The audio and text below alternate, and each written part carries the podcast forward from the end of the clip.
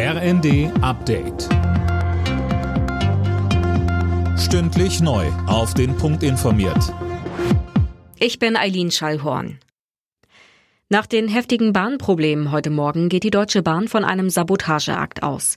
In Norddeutschland musste zeitweise der komplette Bahnverkehr eingestellt werden, weil die Züge nicht mehr per Funk erreicht werden konnten. Bundesverkehrsminister Wissing sagte. Die Bundespolizei ermittelt gegen die Täter. Wir wissen Stand jetzt, dass an zwei unterschiedlichen Standorten in Deutschland die Kabel vorsätzlich durchtrennt worden sind. Über den weiteren Verlauf der Ermittlungen werden wir die Öffentlichkeit informieren. Über sechs Millionen Niedersachsen sind heute dazu aufgerufen, einen neuen Landtag zu wählen. Letzte Umfragen lassen auf eine dritte Amtszeit für Ministerpräsident Weil schließen. Trotz Verlusten dürfte die SPD stärkste Kraft vor der CDU werden.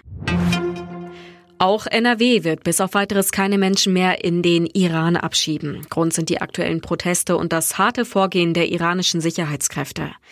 Nordrhein-Westfalen stehe solidarisch an der Seite der Iranerinnen und Iraner, die sich für Frauenrechte, für Meinungs- und Versammlungsfreiheit sowie gegen Folter und die Todesstrafe einsetzen, sagte NRW-Flüchtlingsministerin Paul.